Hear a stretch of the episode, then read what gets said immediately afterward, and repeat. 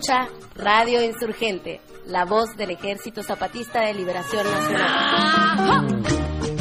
You listen to Radio Insurgente, the voice of the Zapatista. Vous écoutez la radio Insurgente, la voix de l'armée zapatiste de libération nationale. 皆さんはラジオインサーヘンテでサパタの国民救援部隊の声を聞いています。 Radyo Insurgente'yi dinliyorsunuz.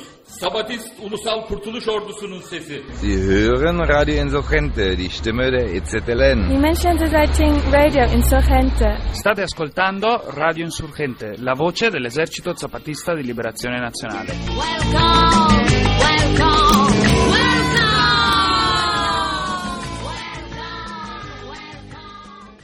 Bueno, compañeros y compañeras, hermanas y hermanos que nos escuchan de otros países del mundo, ¿qué tal? ¿Cómo están? ¿Cómo les ha ido esta semana?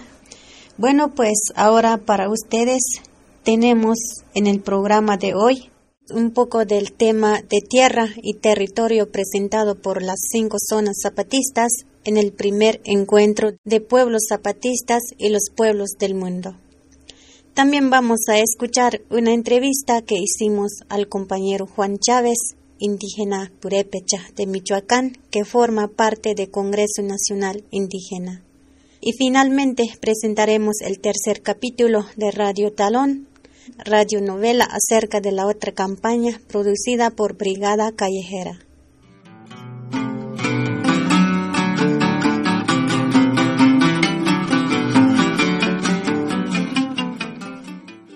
Así que vamos a comenzar con las palabras que dieron los pueblos zapatistas acerca de la tierra y el territorio durante el encuentro de Oventique. Por parte del Caracol 1, el Caracol de la Realidad, un compañero habló de la recuperación de tierras que comenzaron los pueblos zapatistas a partir del primero de enero de 1994.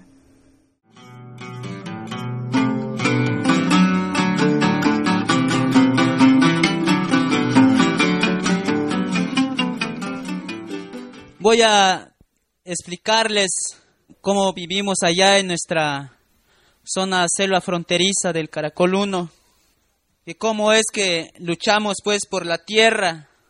Ustedes saben que antes del 94 nosotros pensábamos pues como indígenas que la tierra era para los que tenían dinero o los que tienen dinero, pero más sin embargo después nos fuimos dando cuenta mediante la explicación que nos explicaban a los compañeros que nos hicieron llegar la organización en cada pueblo, que la tierra que es de los campesinos, la tierra es para el quien la trabaja, es decir, nosotros.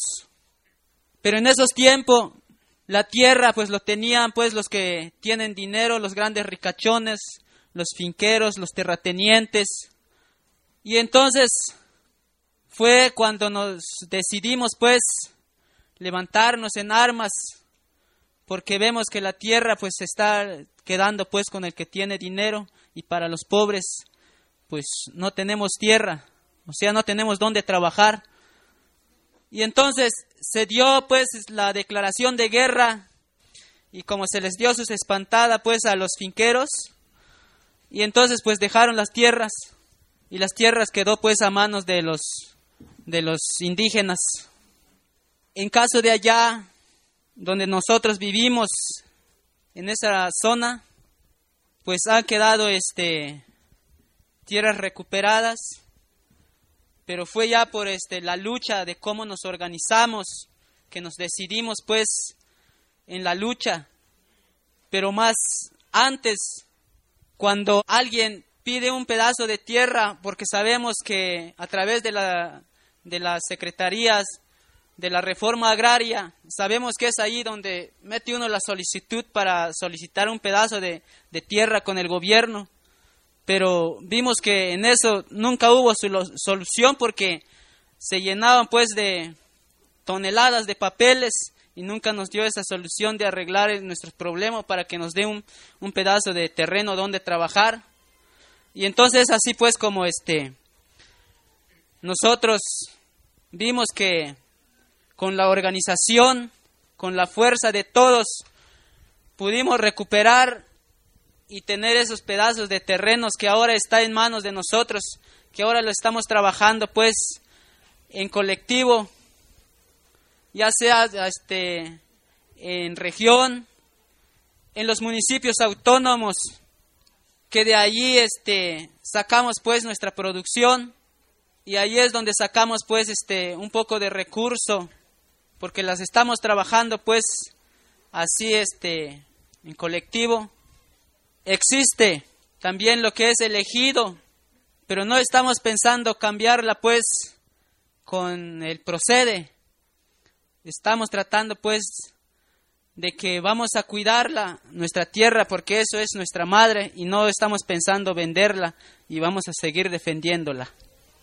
Y por defender esa nuestra tierra, pues han perdido pues la, la vida de nuestros compañeros indígenas, que ellos han perdido la vida para defender nuestra tierra, que no la tenga pues el rico, sino que como pueblos porque nosotros sabemos que en aquellos tiempos, cuando también Zapata luchó por la tierra, dijo que la tierra, los mares y el subsuelo, la riqueza, y entonces es para el pueblo, es para los indígenas. Pero después el señor Carlos Salinas de Gortari lo quiso este, cambiar el artículo para que las tierras pues esté a mano de ellos. Y entonces nosotros nos dimos cuenta que no. Y entonces es donde dijimos que ya basta.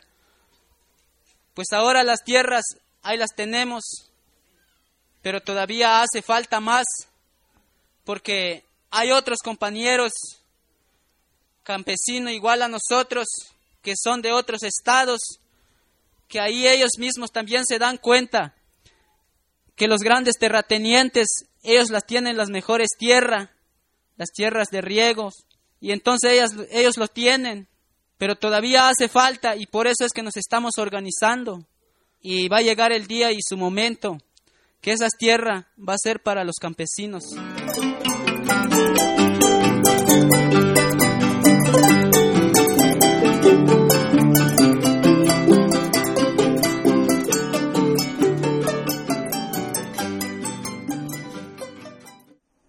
La zona altos de Chiapas fue la única en donde no hubo recuperación de tierras por parte de los pueblos zapatistas, pues uno de los problemas de esta zona es precisamente que no hay tierras de por sí.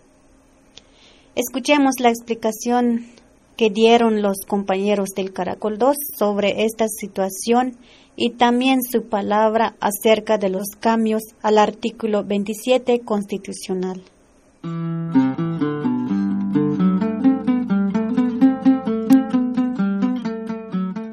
Primero queremos explicar un poco el tipo de clima que hay en la zona de los altos de Chiapas. La mayor parte del clima que hay en esta zona es muy fría. El cultivo de maíz es alimento básico del pueblo. Apenas se puede cosechar una vez al año y la producción es muy baja. Las verduras y los árboles frutales solo se dan poco los que son de tierra fría. La tierra es tan muy cansada, ya no produce mucho. Por eso, como pueblos y comunidades están usando fertilizantes químicos, líquidos para matar las hierbas y así limpian más rápido la milpa. Y otros sembradíos que también con eso están matando la tierra. La mayor parte de la tierra de los altos de Chiapas es pedregosos, inclinadas y montañas que no muy sirve para cultivar. Pero esta es lo único que nos han dejado los malos gobernantes y los terratenientes.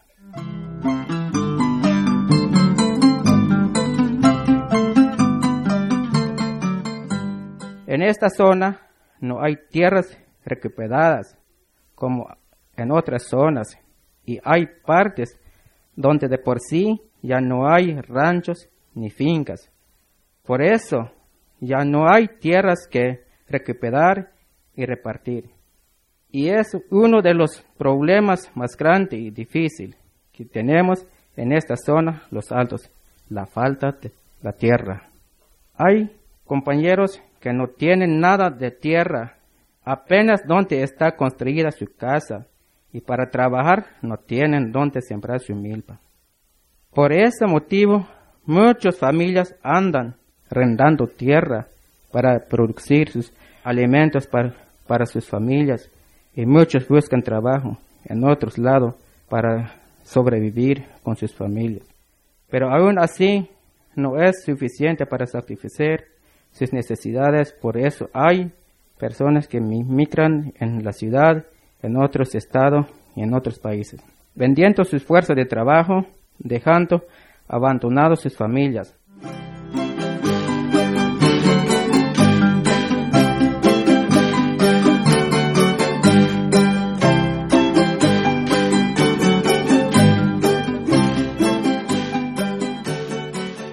Vamos a defender nuestras tierras de acuerdo a nuestros derechos que nos otorgan en el artículo 27 constitucional que nos dejó nuestro jefe general Emiliano Zapata, porque esta ley es la que da vida de nuestros pueblos, porque el mal gobierno lo ha modificado el espíritu original de este artículo de la Constitución, porque el mal gobierno ha implementado el programa Procede, Prosecom, para quitarle las tierras de los campesinos y ejidatarios. Empezó a dividir a los ejidos y a los bienes comunales con las ideas del mal gobierno, de ir convirtiendo en pequeñas propiedades de todos los ejidos y de los bienes comunales. Por esta razón, ha sucedido muchos problemas en diferentes municipios del estado y del país.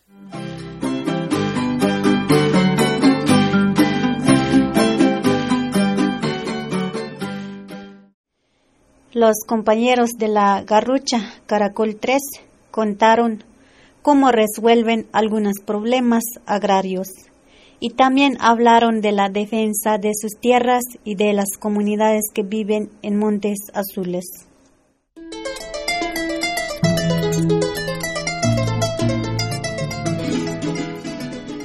Nosotros como zapatistas respetamos a diferentes organizaciones. Si en caso por algún problema recuperada con otras organizaciones, nosotros como autoridades autónomas enviamos a la presente citatoria a la persona que está provocando problema. Si al caso no se presenta la segunda citatoria, le enviamos a la última citatoria. Al no presentar la última citatoria, ya nosotros como autoridad del municipio o de la Junta de Buen Gobierno enviamos una invitación con su dirigente para darle a su conocimiento a ese problema que está provocando su misma gente, para que él lo llame atención con buenas maneras, porque nosotros como zapatistas respetamos y lo que no queremos es que nos enfrentemos entre compañeros campesinos.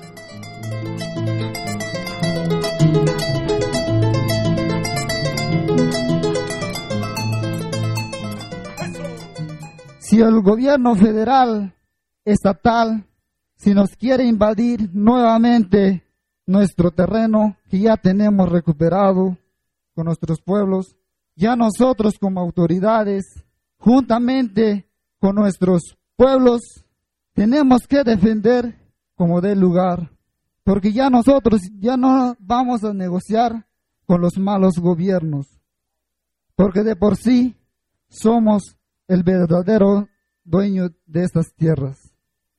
Nosotros, como autoridades de la Junta de Buen Gobierno, junto con los pueblos y los consejos autónomos de cada municipio y con la Comisión Agraria, tenemos un acuerdo de no destruir las montañas de los Montes Azules, porque tenemos nuestro compañero base de apoyo de ZLN que está viviendo adentro de los Montes Azules, porque ya hace muchos años que están viviendo con sus familias y ellos están cuidando y conservando las montañas y las lagunas.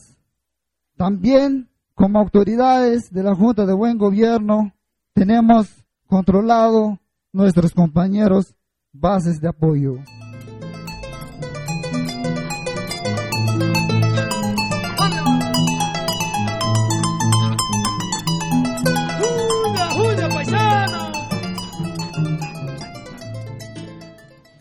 Por parte del Caracol 4, una compañera y un compañero hablaron también de la defensa de las tierras recuperadas en esa zona.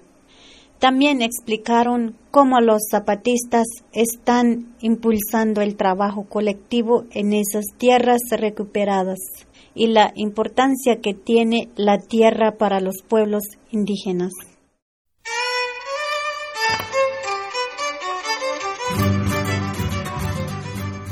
Lo poco que hemos logrado recuperar, lo vamos a seguir trabajando por nuestra lucha.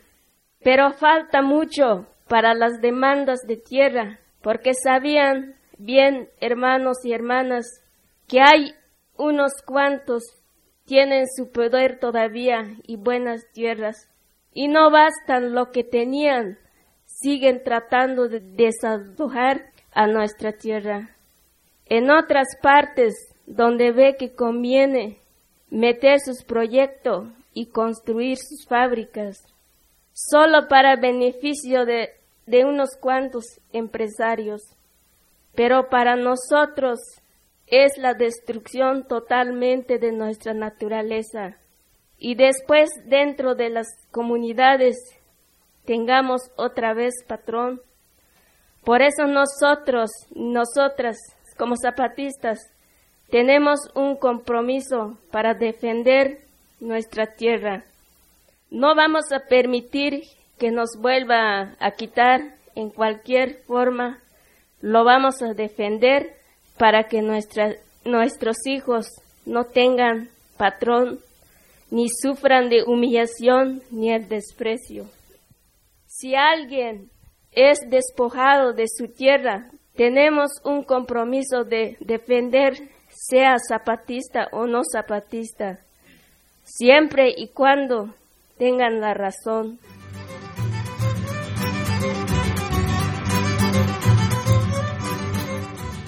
Ahora se está trabajando en colectivo, donde sembramos los más fundamentales de nuestros alimentos, que es el maíz y el frijol.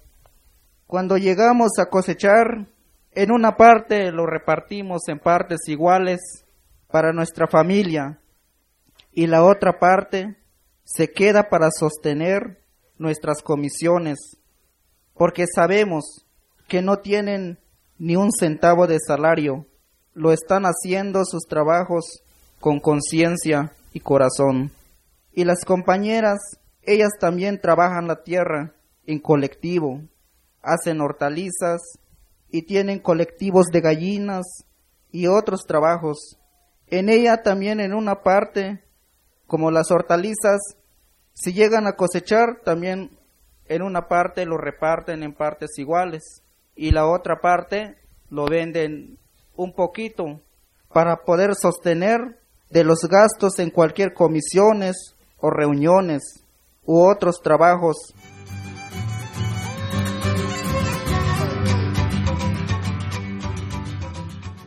cuando se presenta algún problema con otras organizaciones, para eso está nuestra Comisión de Tierra y Territorio, junto con los consejos municipales, municipales perdón, para mediar y buscar una solución en forma pacífica. Para nosotros como campesinos indígenas, la tierra no se vende, la cuidamos y la amamos porque sabemos que en ella nacimos. en ella comemos y en ella vivimos.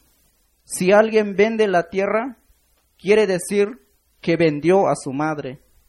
Nuestra ley revolucionaria, los bosques la cuidamos, la limpiamos y cuando se talan un árbol adulto, reforestamos dos arbolitos.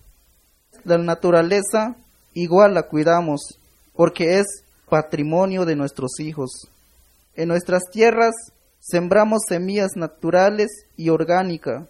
No queremos las semillas transgénicas que el gobierno quiere meter en nuestros pueblos.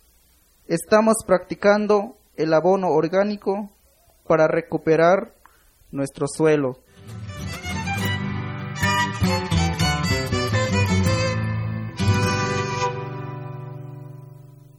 Una compañera del Caracol 5 hablaron de las amenazas de desalojo que enfrentan algunas comunidades pertenecientes a esa zona y explicó por qué los malos gobiernos tienen tanto interés por sacar a los indígenas de esa región. La misma compañera habló también de los trabajos que hacen los zapatistas en esa zona para cuidar la tierra y la naturaleza.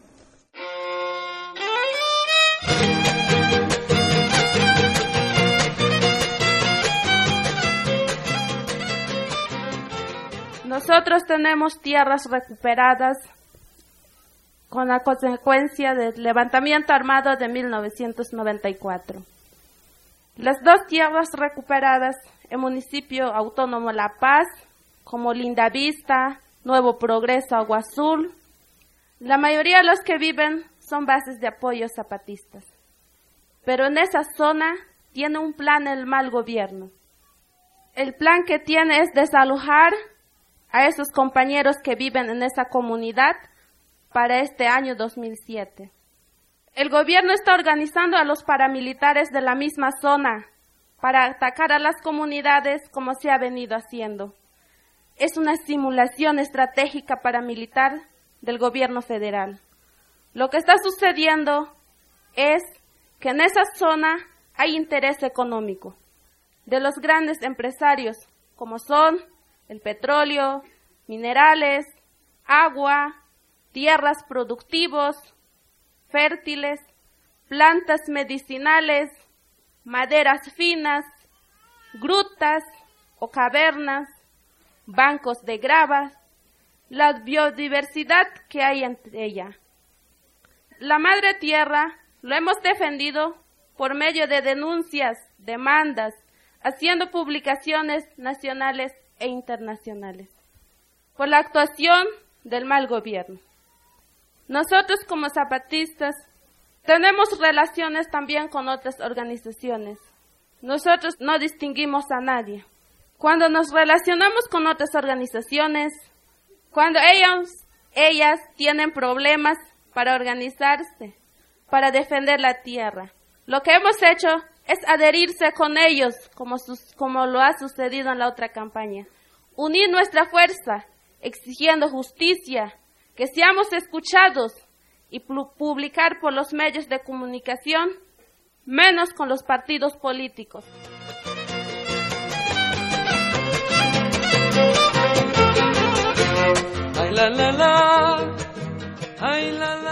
Pero también en la zona norte de Chiapas se trabaja también lo que es agroecología, que consiste en no quema y tumba de árboles en las milpas, a no usa productos agroquímicos. También se, se practica la siembra de abonos verdes, la siembra de plantas medicinales, como el NIM. Para la realización de estos proyectos se han formado promotores de agroecología que anteriormente tomaron cursos en Roberto Barrios. Después se construye un centro demostrativo en el municipio autónomo El Trabajo. Actualmente contamos con un total de 146 promotores, 11 formadores de agroecología en los nueve municipios y tres regiones de la zona norte. Estos se encargan de difundir, enseñar la nueva forma de trabajar la producción de nuestros alimentos básicos, también ahí se relaciona con los saberes de la siembra de los abuelos, se rescata todavía las culturas tradicionales de nuestros antepasados. Y el cuidado también de nuestra naturaleza y la madre tierra.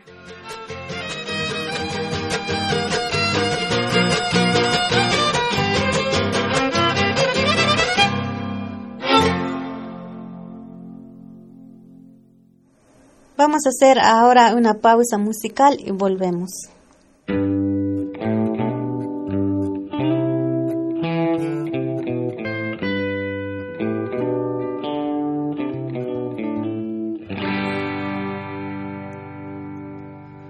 Old pirate, yes, the robot.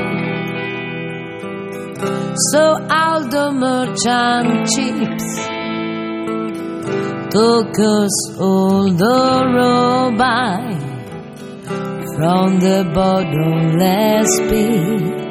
But my hand was made stronger by the hand of the Almighty. This for one in this generation triumphantly. Won't you help to sing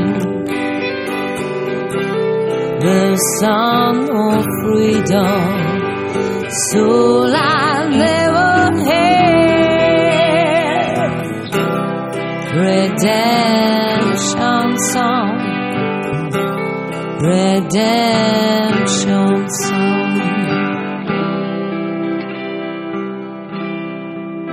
Emancipate yourself from mental slavery. Cause none can free our minds. And no fear for atomic energy. Cause none of can stop the time.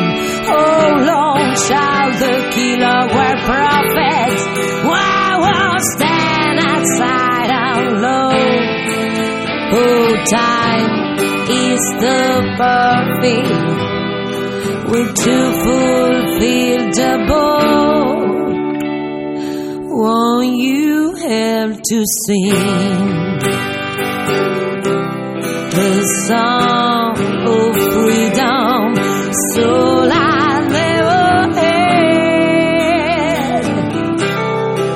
redemption song. So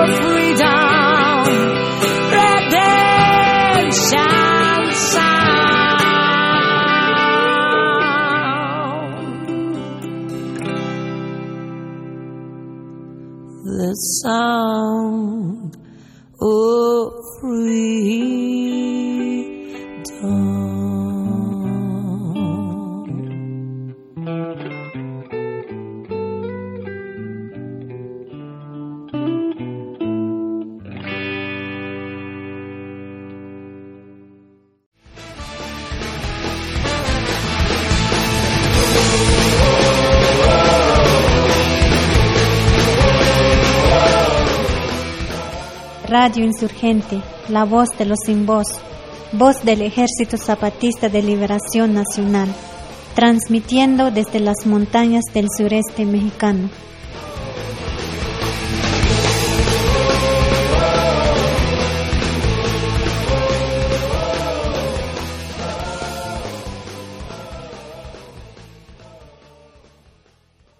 A continuación vamos a escuchar una entrevista que hicimos con el compañero Juan Chávez. Él es integrante del Congreso Nacional Indígena y durante el encuentro en Oventic nos dio una entrevista y nos habló un poco de la lucha de los pueblos indígenas en nuestro país. Vamos a escuchar esta entrevista.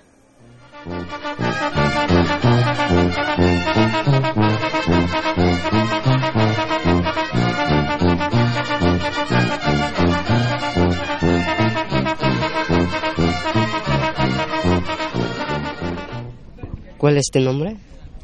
Juan Chávez.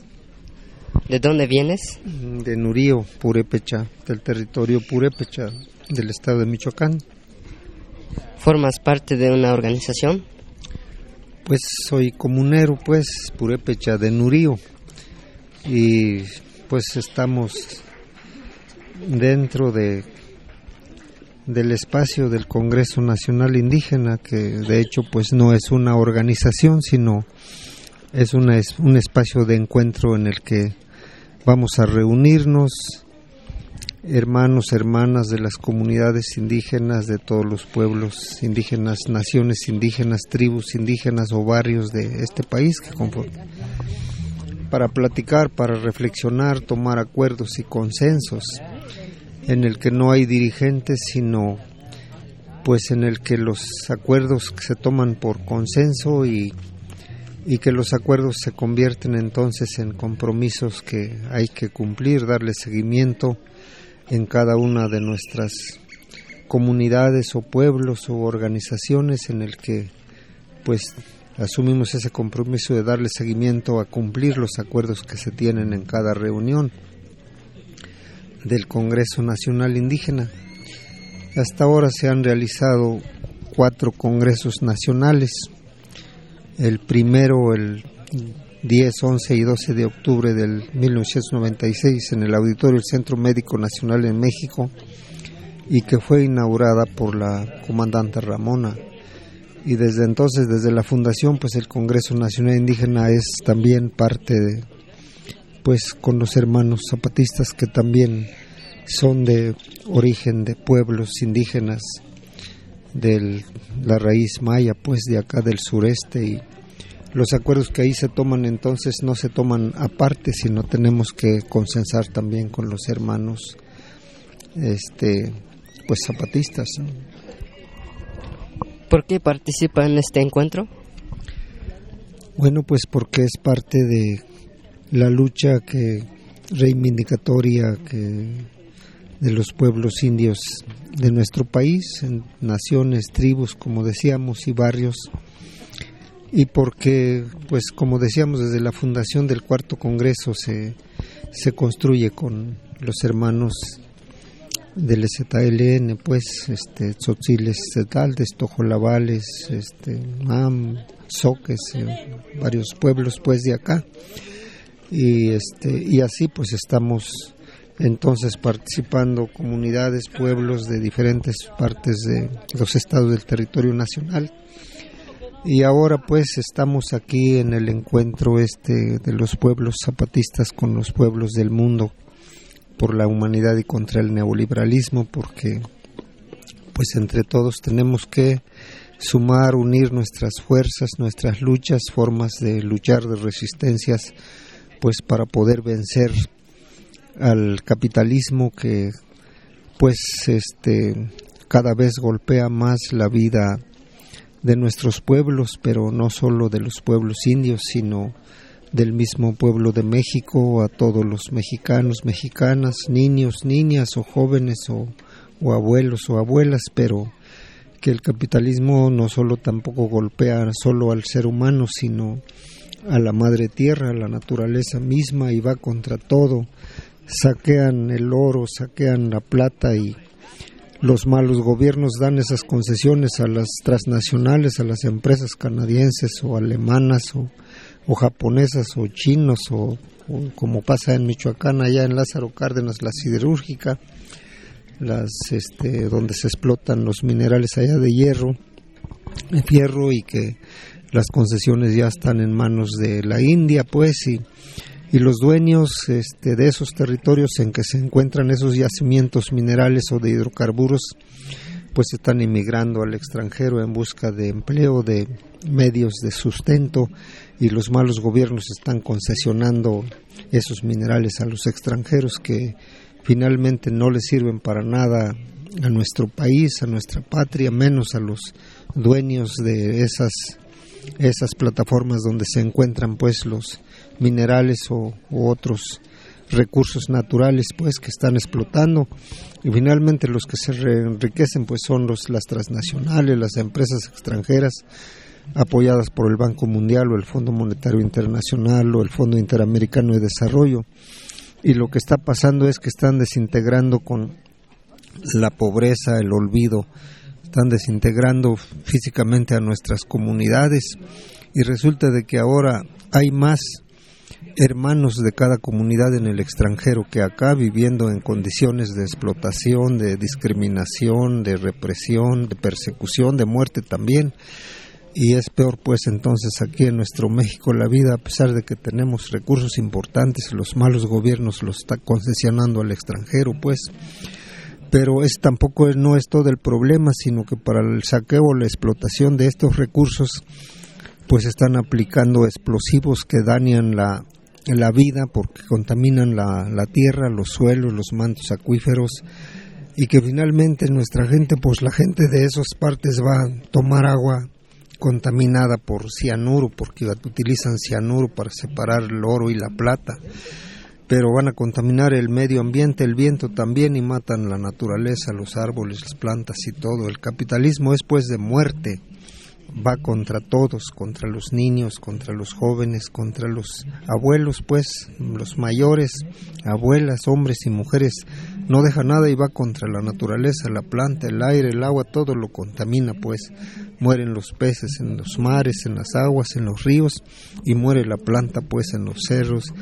Y no solo eso, pues, por el otro lado las grandes políticas que tienen de supuestamente que van a mejorar las semillas cuando hablan de transgénicos o de fertilizantes solo hacen que están modificando biológicamente nuestros maíces como para que se también igual se esterilicen nuestras semillas propias y nos hagan dependientes de las semillas transgénicas que controlan las grandes empresas y otra vez quienes se benefician son los empresarios pero y que finalmente los perdedores pues somos nosotros, por eso hay esa lucha también de los pueblos y del movimiento pues nacional de resistencia, de rechazar los transgénicos para defender nuestras semillas propias y proteger nuestra madre tierra, pues. Entonces sí tenemos que luchar por la humanidad y contra el neoliberalismo para que nuestra madre tierra pues siga teniendo vida, pero eso no lo podemos hacer solo, pues los pueblos indígenas o las naciones indígenas o las tribus o los barrios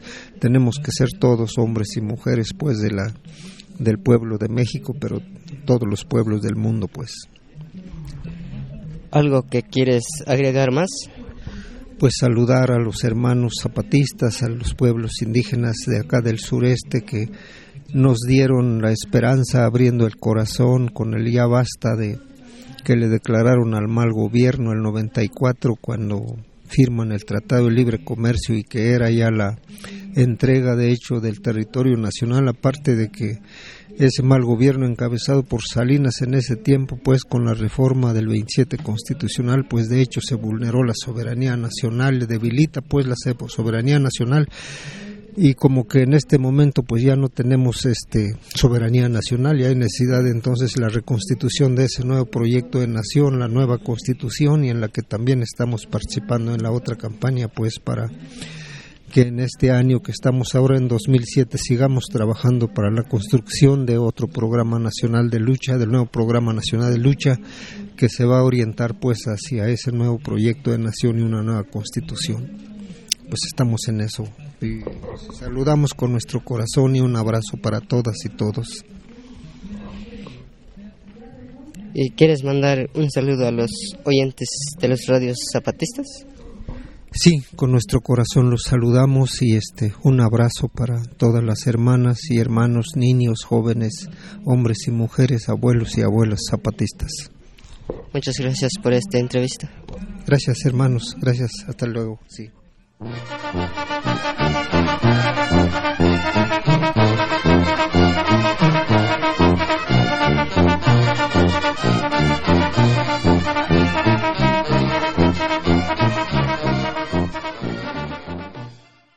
Pues esta fue la entrevista que hicimos con el compañero Juan Chávez. Ahora presentamos el tercer capítulo de Radio Talón, radionovela producida por la organización Brigada Callejera, que busca difundir la sexta declaración de la selva lacandona y la problemática de los y las trabajadoras sexuales en nuestro país. Radio Talón, transmitiendo desde la esquina más caliente del cuadrante en la frecuencia de látex un rato cañón por una lana, el tercer episodio de Cómo vemos el mundo de la serie La Sexta Declaración de la Selva Lacandona del EZLN, programa radiofónico patrocinado por Brigada Callejera y el programa de mercadeo social de condones Encanto y Triángulo para la Red Mexicana de Trabajo Sexual y para el Movimiento Amplio de Trabajadoras del Sexo.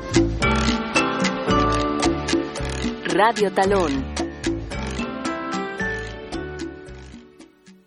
En un día como cualquier otro, al interior de un hotel de paso, donde se llevan a cabo actividades de la segunda etapa de la campaña de movilización social contra la explotación sexual comercial infantil. O sea, valedoras, la campaña contra la prostitución infantil y la pornografía infantil, para no hacernos bolas pues con palabritas finas que aquí no entendemos. ¿Nos deja pegar estos engomados en los cuartos de la campaña contra la prostitución infantil y la pornografía infantil? ¿Ya quieres que me quede sin trabajo? No, pues nosotros nada más queríamos cooperar para que ya no haya niñas en el talón, pero si no quieren nos vamos a otro lado.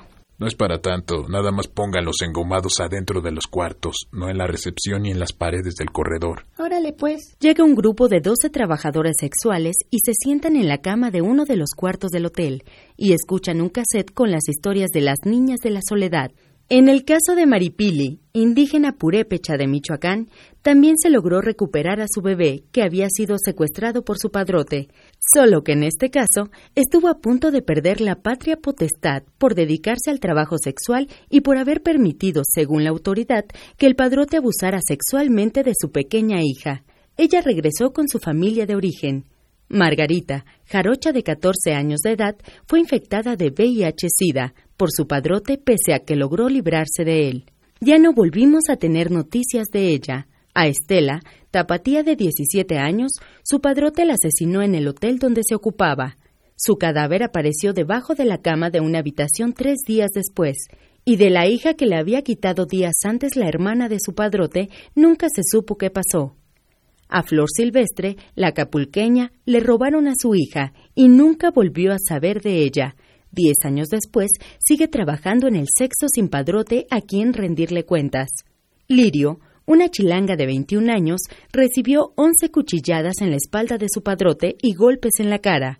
Un periodista la había dado por muerta. Sin embargo, las lesiones no eran mortales. El explotador sexual solamente le estaba dando una lección. Gloria, de 19 años y procedente del Valle del Mezquital Hidalgo, cansada de tanta violencia y explotación, mató a su padrote y actualmente paga una larga condena en una penitenciaría.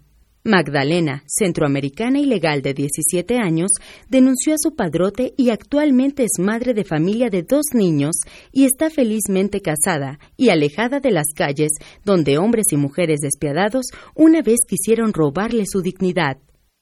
Al terminar la plática y cuando ya se iban a ir, una de las chicas saca la historieta sobre la sexta declaración de la selva lacandona del EZLN. ¿Por qué no aprovechamos ahora y seguimos con la lectura? Inés toma los papeles y se dispone a continuar la lectura de la sexta declaración.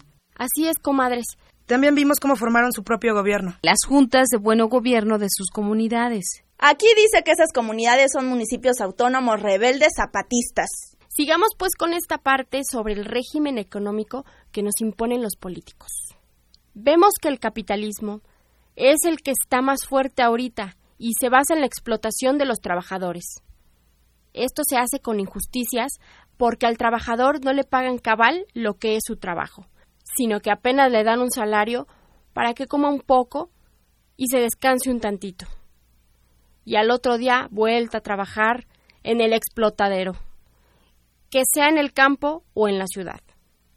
Y también el capitalismo hace su riqueza con despojo, o sea, con robo, porque les quita a otros lo que ambiciona, por ejemplo, tierras y riquezas naturales. O sea que el capitalismo es un sistema donde los robadores están libres y son admirados y puestos como ejemplo. Y además de explotar y despojar, el capitalismo reprime porque encarcela y mata a los que se rebelan contra la injusticia. Pues esos capitalistas también son los dueños de los lugares donde nos ocupamos las trabajadoras sexuales. Y bien que se quedan con un chingo de dinero que nosotras ganamos con tanto esfuerzo y ellos ni una manita ponen para una chaquetita, ni tan siquiera. Y también las madrotas que nos cobran por dejarnos trabajar y muchas veces si no queremos pagar nos rompen la madre. Claro, nunca vienen solas. Tienen gente que reparte golpes o puñaladas por ellas. La ñanga, Maclove y la Guillermina son de lo peor.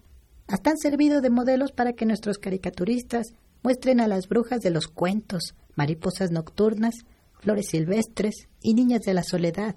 Las peores explotadoras son las que ponen a talonear a compañeras que ni siquiera llegan a los 15 años, como las historias de las niñas de la soledad que acabamos de contar. Y nunca falta una autoridad como el Censida que las proteja de todo mal. Como quien dice, una oficina de gobierno que las legitime, como mi gober precioso ha hecho con el Nasif, ese disque rey de la mezclilla, que más bien deberían llamarlo Lenón y para el colmo de menores de edad. Y a las autoridades no les importa que a las niñas las pongan a talonear, muchas veces con engaños y amedrentadas. Y cuando nos queremos organizar para no pagarle a nadie por dejarnos trabajar, nos echan a la panel encima para que nos lleven detenidas. ¿Cómo les quedó el ojo? Algunas compañeras que se han puesto al brinco han amanecido asesinadas porque a los lenones no les conviene que nos independicemos de ellos. Y si nos ven solas, pues nos chingan. Y ya muerto el perro, dicen que se acabó la rabia. ¿Y qué me dices del DIF? Que despoja a las trabajadoras sexuales de sus hijos que porque se dedican a la prostitución y no van a poder darles un buen ejemplo. No, si ese tampoco es el pedo. El detalle está en que padrotes y madrotas ya agarraron a las del DIF de sus mandaderas y siempre que pueden amenazan a las compañeras más jóvenes y productivas con acusarlas en el DIF para quitarles sus hijos. Y una pensaría que las del DIF no saben que están trabajando al servicio de quienes se dedican a la explotación sexual, pero con eso también la lana rola en sus oficinas. ¿A cuántas niñas el DIF le han quitado a sus hijos y le han hecho un paro a vividores y madrotas? ¡Ah, un chingo! Y luego se pavonean diciendo que han salvado un chorro de niñas de las garras de la prostitución y a las primeras que nos echan la culpa es a las mamás. Y no dudo que hay mamás alcahuetas sin corazón, pero la mayoría de las trabajadoras sexuales estamos aquí para que nuestras hijas no tengan que trabajar en esto como a nosotras pues nos tocó hacerlo. La otra campaña por la otra educación sexual científica, laica y popular. Abajo y a la izquierda, juntas las trabajadoras del campo y la ciudad, disfrutamos con la pareja el encanto irresistible del condón. Infórmate al 5542-7835 y 5542-4096. Bueno, pues ahí les va otro párrafo de la sexta declaración del EZLN. Al capitalismo lo que más le interesa son las mercancías, porque cuando se compran y se venden dan ganancias. Y entonces el capitalismo todo lo convierte en mercancías. Hace mercancías a las personas, a la naturaleza, a la cultura, a la historia, a la conciencia. Es lo que nos pasa a nosotras. Para los clientes solo somos una mercancía y a ellos no les importan nuestros sentimientos. Por eso nos dicen prostitutas porque vendemos nuestro cuerpo. Lo que no se da cuenta la gente es que otras personas son las que sacan provecho de nosotras y que muchas pues no tuvimos oportunidades en este oficio de trabajadoras sexuales y ha sido pues la única salida digna para salir adelante con nuestros hijos. Y entonces algún día cuando el capitalismo termine, ¿ya no habrá quienes trabajen como nosotras en el talón? Yo creo que siempre va a haber personas que elijan este oficio porque les permite darles tiempo para sacar adelante a su familia. Yo creo que cuando no haya injusticia con el pobre y cuando los pobres tengan todo lo que necesitan, ya no habrá gente trabajando en esto. A mí me parece que pueden desaparecer las trabajadoras sexuales que lo hacemos como única salida pero que habrá otras que seguirán en la vida galante porque ganan muchísimo dinero y eso les permite vivir con muchas comodidades. Ahí están las pirujas de los ricos, que con tal de vivir muy bien, aunque sea jaula de oro o aunque el tipo sea del otro lado, con tal de disfrutar la comodidad, aguantan vara. ¿Y qué me dicen de las representantes que prefieren vender el movimiento al mejor postor y nosotras bien gracias? Mientras eso pasa o no pasa, lo mejor es que nos organicemos nosotras mismas para trabajar por nuestra cuenta y no dejarle dinero a nadie más que a nosotras mismas. Hacer cooperativas puede ser una opción para que ya las madrotas, lenones o capitalistas no sean los dueños de los lugares donde trabajamos. Tampoco nos olvidemos de independizarnos de los padrotes, que también se quedan con el fruto de nuestro trabajo y ni quien lo pueda negar. Ellos se quedan con la lana de nuestros mejores años y cuando ya nos servimos, se buscan a otra taruga o se quedan con nuestras carnalas, nuestras hermanas de leche. Y no olvidemos que a los del gobierno les gusta llegarles al precio a nuestros representantes, líderes y voceras, o sea, tratarlas como a mercancías y ver si pueden comprarlas, dándoles un punto, ofreciéndoles que sean las encargadas de algún antro donde trabajan otras compañeras de la vida galante, ofreciéndoles que sean las encargadas de algún antro donde trabajan otras compañeras de la vida galante, apoyándoles un proyecto o regalándoles muchos condones gratuitos para que saquen una lanita. Ahí está el caso de Sencida, donde mucho de su personal tiene mentalidad de rompehuelgas, dispuestos a ponerse como alfombras cuando pasa el secretario de salud, bola de lambiscones, tráfugas y vendidas. Así es, y no me digas que por qué hay empleados que viven con VIH. Se la pueden pasear cada que quieren madreando organizaciones, cobrándose el precio del apoyo que dan con sus proyectos y condones, y chichefeando a las locas para ganárselas y partirles la madre a las demandas de acceso verdadero y real al medicamento para gente con SIDA. Hasta padrotes hay en ese lugar que después de enamorarnos a las vestidas y obvias, nos cobran la cuota chingándose al movimiento. ¿Y su nuevo director? Brilla por su ausencia. Acuérdense que el camino al infierno está tapizado de buenas intenciones. Yo espero que no sea el caso de Jorge. ¿Quién sabe, manita? ¿Quién sabe? Está cabrón, ¿no? Ahí les va otro párrafo de la sexta declaración sobre la globalización para que platiquemos a gusto. Los compas zapatistas dicen. Y entonces resulta que el capitalismo de ahora se llama globalización neoliberal. Esto quiere decir que ya no solo en un país dominan a los trabajadores o en varios, sino que los capitalistas tratan de dominar todo en todo el mundo. Entonces la globalización neoliberal o sea, la capitalista, destruye lo que hay en estos países, destruye su cultura, su idioma, su sistema económico, su sistema político y también destruye los modos en que se relacionan los que viven en ese país. Es como los padrotes de Tenancingo Tlaxcala, que no solo explotan mujeres y niñas en México, sino que también las están llevando a los Estados Unidos para ganar en dólares, aunque las mujeres se infecten de sida por trabajar sin condón, que es lo que mejor se paga en el otro lado. Y también están trayendo venezolanas, argentinas y dominicanas para ocuparse como teiboleras o en estéticas de masaje. También rusas y también hombres y niños. Eso se llama tráfico de personas para prostitución, aunque algunas lideresas, charras, ya saben de talón, hablan de que esto es un disque libre tránsito, aunque sea considerado ya un delito. En Chiapas, en las ciudades que hacen frontera con Guatemala como Ciudad Hidalgo, la PFP o la AFI llegan a los tables, detienen a las chicas ilegales y las regresan a su lugar de origen. Sin embargo, no hay castigo para los lenones y traficantes de indocumentadas. Es como la ley de chiringas lingas. A nosotras nos la aplican y a los patrones y encargados nada que ver. Sigamos con el siguiente párrafo de la sexta declaración. Y entonces, por eso vemos los zapatistas que en todo el mundo los que están jodidos se hacen resistencias para no dejarse, o sea que se rebelan, y no solo en un país, sino que en donde quiera abundan. Así como hay una globalización neoliberal, hay una globalización de la rebeldía. Sí, y las trabajadoras sexuales no somos excepción. Donde quiera ya hay organizaciones que defienden sus derechos y grupos de apoyo que se solidarizan con nosotras, a pesar de las líderes que doblan su espalda con los patrones, o que se arrodillan ante el gobierno de los Estados Unidos, y ante sus propios gobiernos que las discriminan y que ejercen violencia contra ellas. A veces todo es por la lana de un proyecto, por aparecer en el programa de un foro de gobierno, en otras ocasiones por una foto con el presidente, o por ir cerrando el control sobre una zona que no ha podido dominar todavía del todo, o por un tanto de condones bajo el agua.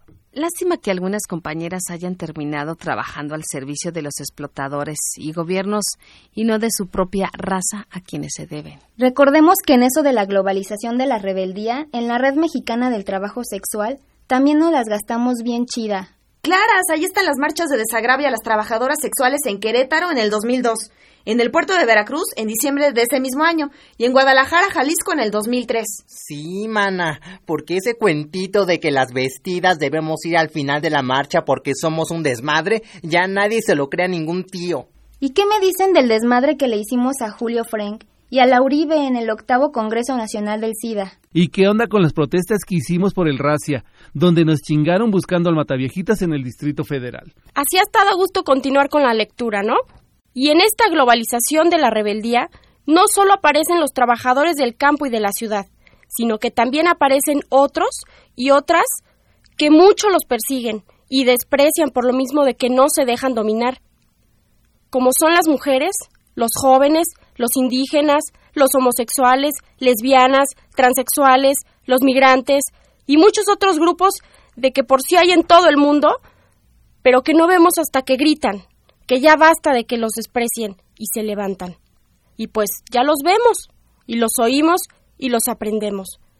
Y entonces nosotros vemos que todos esos grupos de gente están luchando contra el neoliberalismo, o sea, contra el plan de la globalización capitalista, y están luchando por la humanidad. Como quien dice, en la Red Mexicana de Trabajo Sexual, no solo estamos las mujeres de la vida galante, también están las vestidas, feministas como Maricruz, catequistas como Jaime, militantes gays como La Ganza, travestis como Krishna, defensoras de derechos humanos como Elvira, activistas urbano-populares como el Jairo, y trabajadoras sexuales como nosotras. ¿Y nosotras las vestidas? La única forma de liberarnos del yugo de madrotas, padrotes, dueños y encargados, gandallas, es solidarizarnos con otro grupo de la sociedad que también son explotados como nosotros y esperando la solidaridad de los demás cuando a nosotros nos quieran partir la madre. O sea, compañeras, que nosotras las trabajadoras sexuales también luchamos contra la globalización capitalista y por la humanidad. Las trabajadoras sexuales se levantan de la cama donde están sentadas, se despiden y quedan de acuerdo de continuar la lectura de la sexta declaración para poder promoverla entre sus compañeras. Ahí les va un comercial de nuestras patrocinadoras. Por otra cultura del uso informado y placentero del condón, visita la condonería más cercana de El Encanto del Condón y evita el uso de condones piratas sin registro sanitario. Bueno, pues compañeros y compañeras, hermanas y hermanos que nos escucharon este programa, pues esto fue el día de hoy y esperamos en la próxima semana que nos escuchan nuevamente. Gracias por escuchar.